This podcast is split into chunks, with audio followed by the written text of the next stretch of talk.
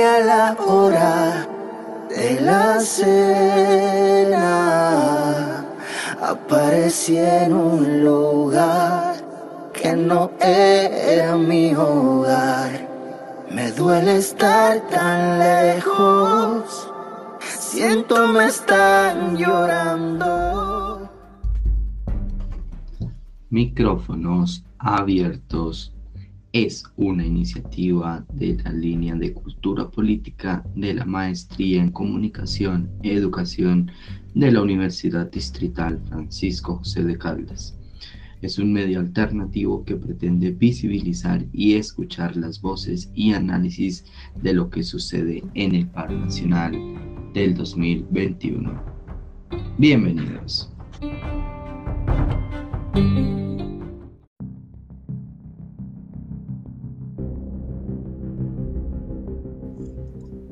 Un saludo fraternal para los oyentes de micrófonos abiertos, quien les habla hoy Lady Joana Celis, estudiante del primer semestre de la línea de Cultura Política de la Maestría de Comunicación y Educación de la Universidad Distrital Francisco José de Caldas. En esta misión tenemos el gusto de recibir a Elizabeth Vega Castaño, Magister en Comunicación y Educación. Elizabeth, bienvenida y gracias por aceptar nuestra invitación. Antes de iniciar con esta entrevista, nos gustaría conocer un poco de tu trabajo y recorrido académico. Eh, buenos días a todas y todos. Gracias, Joana, por invitarme.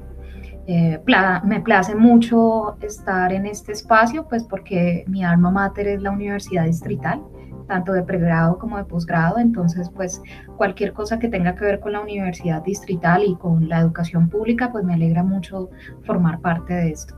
Em, bien, pues como ya les había adelantado un poquito, eh, soy licenciada en Humanidades de la Universidad Distrital y Magister en Comunicación y Cultura Política de la misma universidad. En este momento eh, soy profesora de carrera eh, por parte de la Secretaría de Educación y eh, también dicto clases en la Universidad del Rosario en la parte de análisis de textos y asesorías en el Centro de Lectura y Escritura de la Universidad del Rosario también. Bueno, Elizabeth, muchísimas gracias. Después de esta breve presentación, queremos iniciar hablando sobre la situación de censura que han vivido algunos jóvenes al manifestar en sus fotos de perfil o estado su apoyo al paro nacional con la bandera de Colombia o con la frase qué difícil es estudiar mientras matan a mi pueblo. Un ejemplo de esta situación es el caso de una de las estudiantes del Rosario que hace algunas semanas a través de las redes sociales denunció que fue censurada por su profesor, quien le pidió cambiar la foto de perfil porque no le gustaba y consideraba esto como una falta de respeto a la cátedra, al profesor y a los compañeros de clase. El lenguaje del docente fue grosero y claramente despectivo hacia el estudiante. Según este profesor, en clase no se puede manifestar este tipo de mensajes porque la cátedra debe estar libre del adoctrinamiento político. Sabemos que la Universidad del Rosario ese mismo día emitió un pronunciamiento sobre este suceso y se disculpó con la estudiante. Elizabeth, si esto mismo te hubiese pasado a ti en una de las clases, ¿qué hubieras hecho? Hablar del paro nacional y manifestar el apoyo en una clase se considera como adoctrinamiento político? Bueno, primero que todo, la Universidad del Rosario, eh, pues no, eh, no es un lugar de represión, ni mucho menos. Eh, esto que ocurrió con el profesor Ramírez es algo aislado. Eh, se sabe de algunos profesores en la misma institución que tienen como ese norte de pensamiento, pero en general en las clases de la universidad nos dan totalmente libertad de cátedra, por lo tanto pues nosotros y cada uno de los profesores pues maneja su clase de una manera muy ética y sobre todo dándole la libertad de expresión a los estudiantes.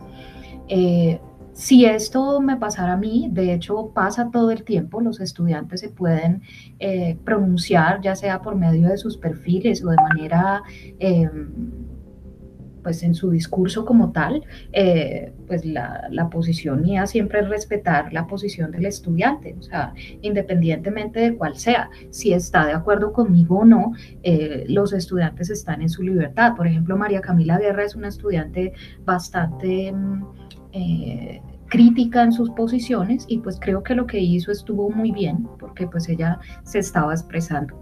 Creo que en la Universidad eh, del Rosario ese mismo día salió un hashtag que era diferentes pero no indiferentes. Y esto pues el, rector Alejandro Cheine eh, lo rechazó de inmediato, la misma tarde, como, como usted misma lo ha señalado, Joana, esa misma tarde el profesor Ramírez salió de la universidad. Entonces, él tenía un cargo de bastante importancia, no obstante, eh, al, al, estar violando el derecho de expresión de un estudiante, pues eso no lo admitió la universidad. Tampoco dentro de los derechos y deberes de los profesores está eso. Por ejemplo, sacar a un estudiante de clase pues no está bien y pues menos en ese contexto y sobre todo bajo la tensión que estamos viviendo en el país. Entonces creo que de pronto ahí lo que, lo que, lo que ocurre es que hay muchas personas que son intolerantes y creen que el tener un poquito de poder en la clase al ser el profesor pues les da el derecho de pasar por encima de, de los derechos de los demás y eso pues es, un, es muy grave pero creo que pues esto nos ha quedado a todos como de, de, lección, aunque reitero, en la Universidad del Rosario esto es aislado y la mayoría de los profesores lo que hacemos es dejar que los estudiantes se expresen, sea que estén de acuerdo con nosotros nuestro norte de pensamiento o no. Claro que sí, Elizabeth, muchísimas gracias por esa respuesta y mm, estamos de acuerdo en que eh, lo que la universidad hizo pues definitivamente fue lo apropiado. Ese, ese hashtag eh, sintetiza algo muy interesante que es eh, somos, somos diferentes pero no indiferentes. creo que las acciones que se tomaron, el hecho de ofrecerle una disculpa a la estudiante y hacer un pronunciamiento pues definitivamente marcan la diferencia y hacen eh, algo importante, que es reconocernos y no, y no aislar la academia de la realidad que estamos viviendo, porque independientemente de cuál sea eh, la orientación que estamos recibiendo en la academia, pues hay algo que es común a todos y es que somos ciudadanos, somos colombianos y eh, la academia no debería ser un espacio de exclusión para analizar la realidad que estamos viviendo. Muchísimas gracias. Bueno, nuestra siguiente pregunta tiene que ver eh, con ese gran boom que ha tenido en los últimos años el Internet y de hecho las redes sociales, porque pues favorecen la divulgación de contenidos que se catalogan como eh, creación o divulgación uno eh, en, ese camino de divulgación puede encontrar que es muy fácil eh, caer en algo que llamamos los fake news o noticias falsas. En el marco del paro nacional, las redes se han convertido en el nuevo campo de batalla. Se ha generado una nueva audiencia que reproduce la información desde el calor del momento. Y esto tiene una incidencia en las posiciones tan marcadas en este momento de coyuntura. El reto entonces para el campo de la comunicación y educación está en formar una audiencia crítica, ¿Cómo se puede contribuir a la formación de una audiencia crítica? Bueno, pues definitivamente lo que uno puede hacer para contribuir en una formación de audiencia crítica es precisamente hacer ejercicios que tengan como base el hecho de que un estudiante eh, dé una posición justificada eh, frente a las situaciones que uno le pueda estar presentando. También hay una particularidad y es que, por ejemplo, cuando usted nombra lo del tema de las redes sociales, hay un gran problema allí y es que todo es a partir de la inmediatez y de lo coyuntural. No hay una mm, distancia histórica que le permita a muchas personas analizar lo que está ocurriendo y empiezan es como hacer digestión en medio de, de estas redes sociales, lo que ocasiona una cantidad de opiniones y de, y de confusión de todo lo que está ocurriendo. Entonces a veces cuando hay muchas voces hay demasiada confusión.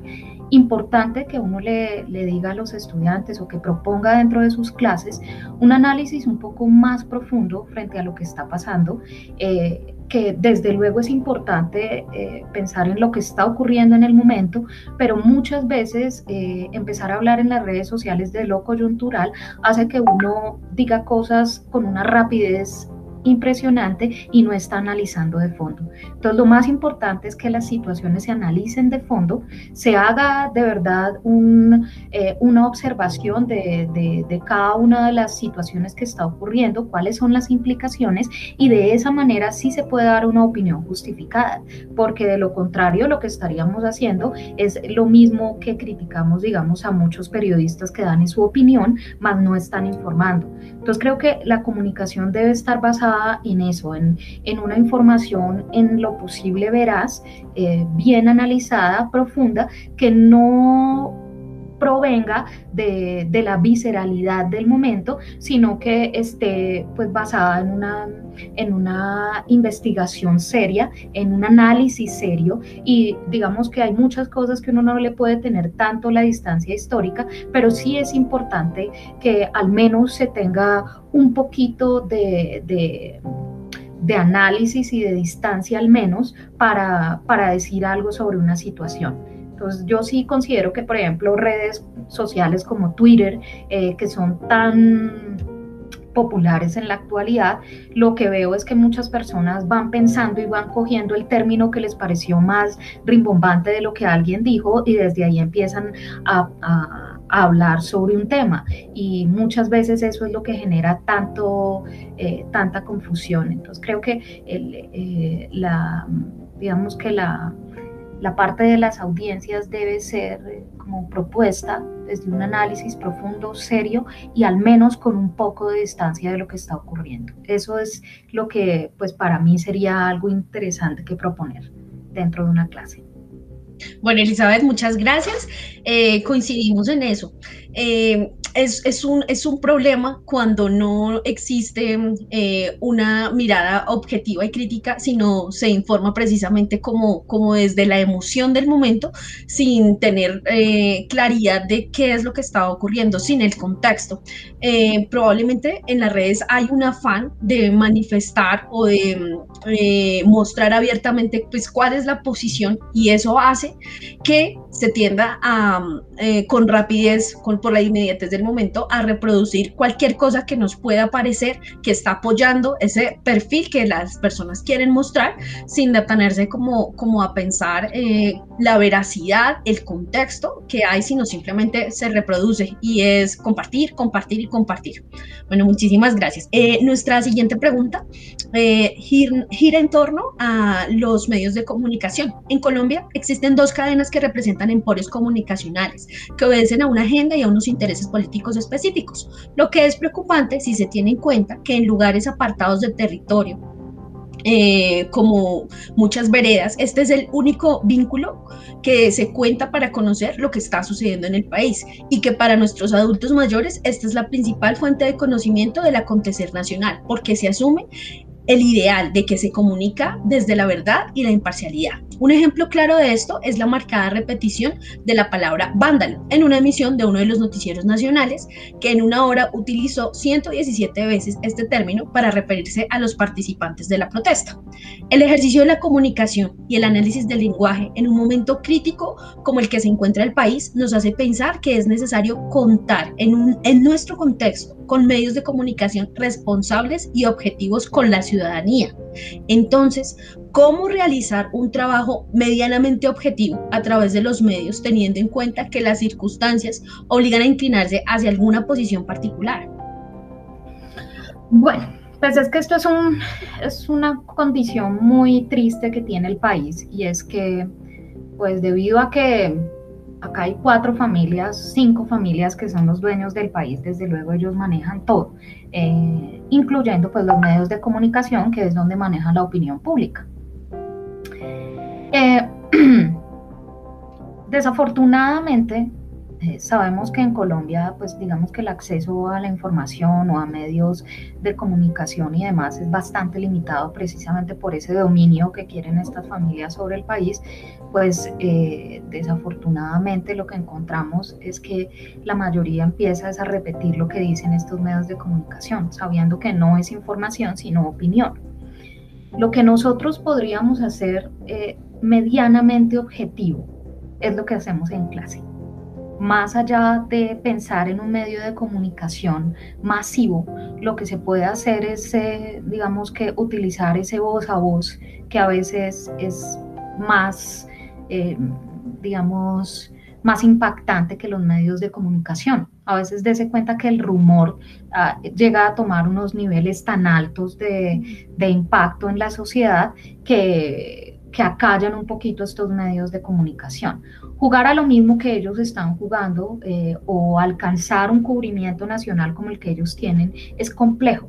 ¿sí? Generar, digamos, alternativas de comunicación como esta, por ejemplo, la que se está haciendo desde la maestría, con lo que ustedes están haciendo con estos podcasts, son medios interesantes para llegar y dar en parte algo de objetividad, porque pues... Eh, dejémonos de cosas, pero realmente uno, digamos que decir que uno es 100% objetivo a algo, pues no, porque finalmente uno siempre tiene una posición, pero en la medida de lo posible, lo que uno puede dar como algo de objetividad es...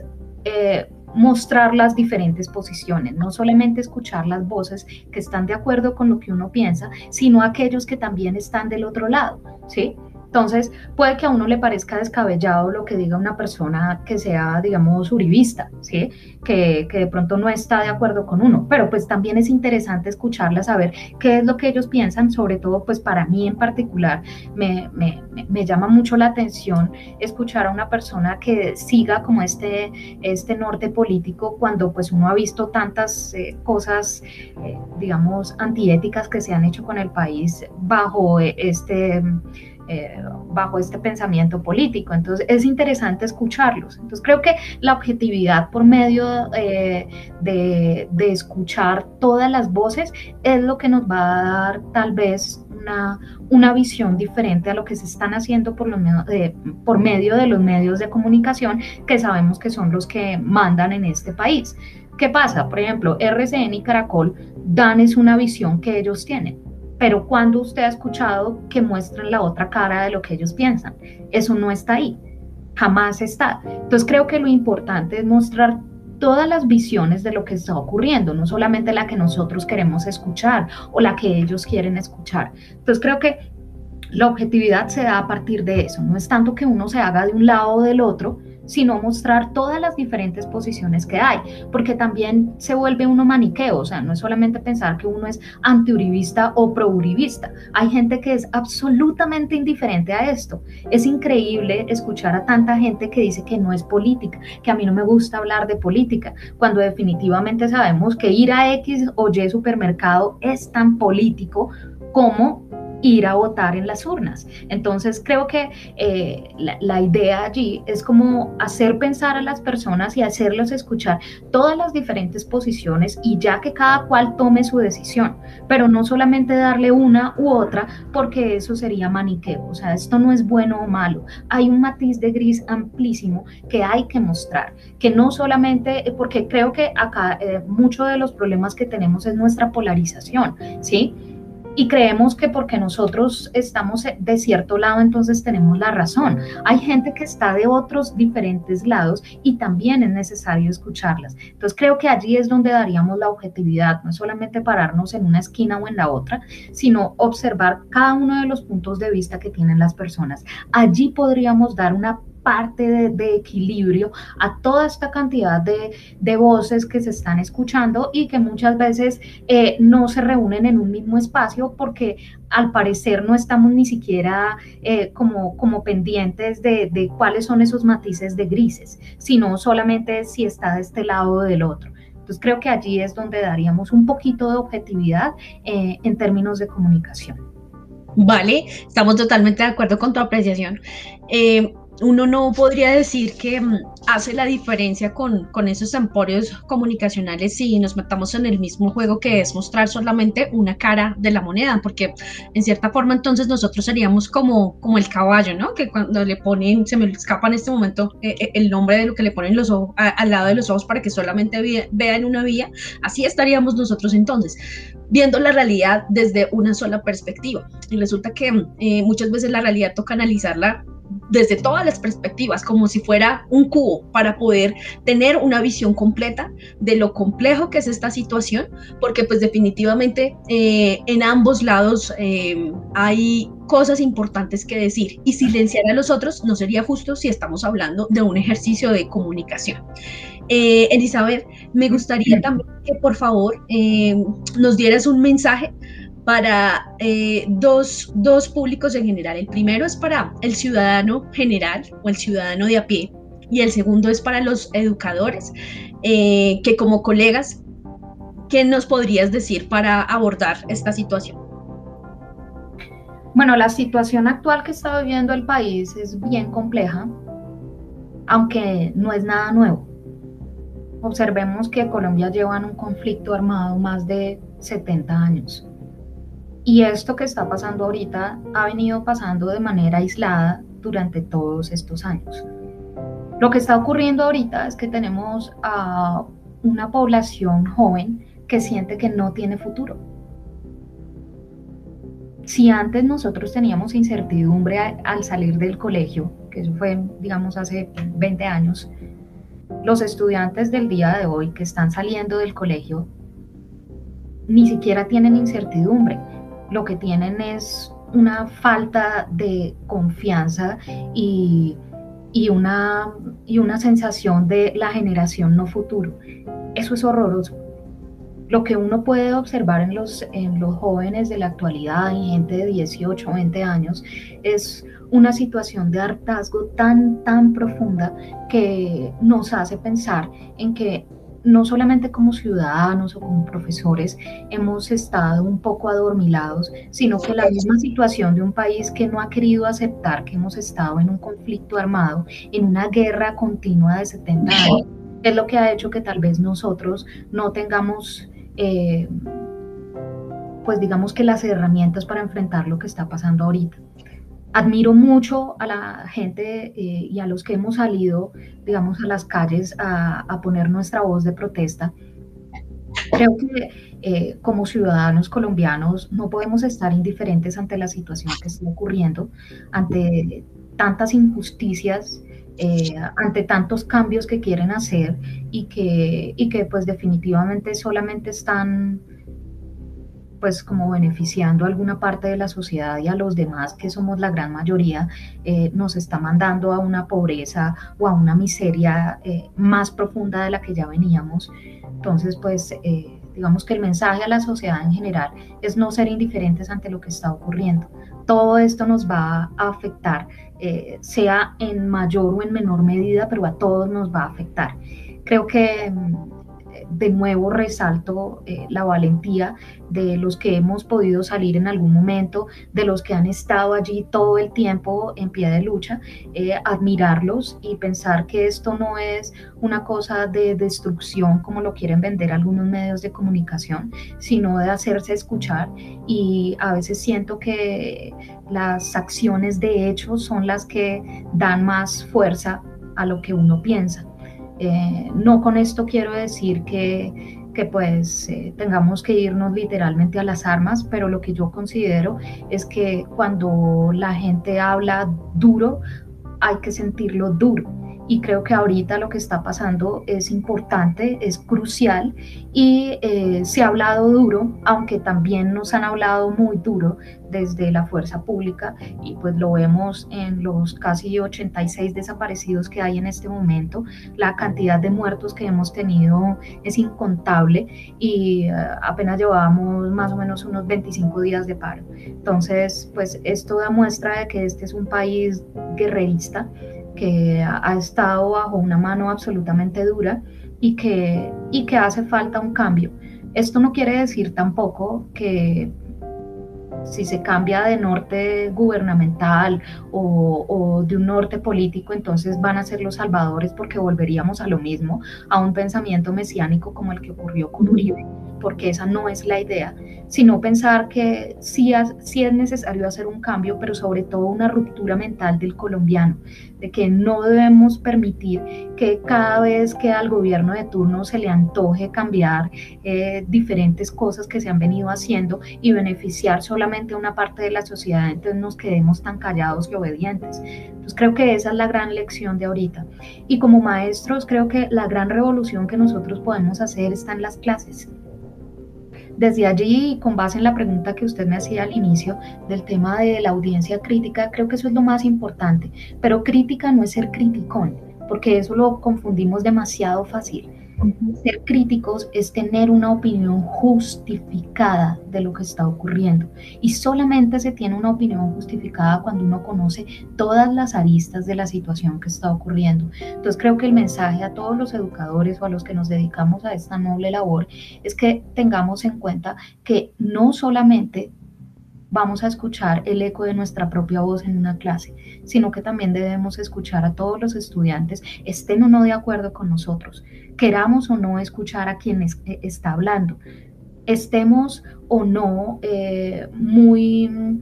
Eh, felices con lo que de pronto un estudiante puede pensar, eso ya escapa a nuestra posición como, como educadores. Lo importante es dejar que todas las voces sean escuchadas y que, y que la revolución se hace desde la educación. Parece una frase de cajón, pero creo que es lo más importante. Definitivamente una persona que tenga acceso a la educación, que haya sido educada bajo una... Eh, digamos que no tanto bajo un paradigma, sino bajo un modelo de, de de pensarse a sí mismo dentro de un mundo que está casi que a punto de estallar, pues creo que eh, lo más importante es darle como ese acceso al conocimiento, eh, guiarlo un poco en parte, porque pues finalmente uno no es que les imponga lo que vayan a pensar, pero sí guiarlo un poco en, tanta comunicación, en tanta información, en tanta opinión que hay y dejarlo de alguna u otra forma también que se exprese, porque allí es donde está la clave de que una persona arme su propio criterio y tenga de nuevo, lo reitero, una opinión justificada. No hay de otra sino hacerlo dentro de una clase. Creo que nosotros hacemos revolución cada vez que entramos a un aula, ya sea presencial o virtual, como estamos en este momento, pero creo que la situación actual se puede, digamos que paliar un poquito por medio de eso. Nuestras clases son el lugar donde podemos hacer reflexión de todo lo que está ocurriendo y reitero, dejando que todos aquellos que quieran hablar lo hagan, independientemente si están de acuerdo o no al norte de pensamiento que tenga el profesor o los demás estudiantes, porque sé que en algunos casos, y vuelvo al caso de, del profesor eh, que estuvimos hablando al inicio, el profesor Ramírez, sé que... Eh, eso puede pasar, que uno a veces se obnubila por el poder que le da a uno eh, el tema de ser el profesor y demás, pues uno se, se extralimita en su, en su posición y pues desde luego cae en una, eh, en una serie de, de, comportamientos que no son adecuados. Entonces creo que lo más importante en este momento es escucharnos. Escucharnos es todo un arte y, y tratar en la medida de lo posible de aceptar que no todos pensamos igual.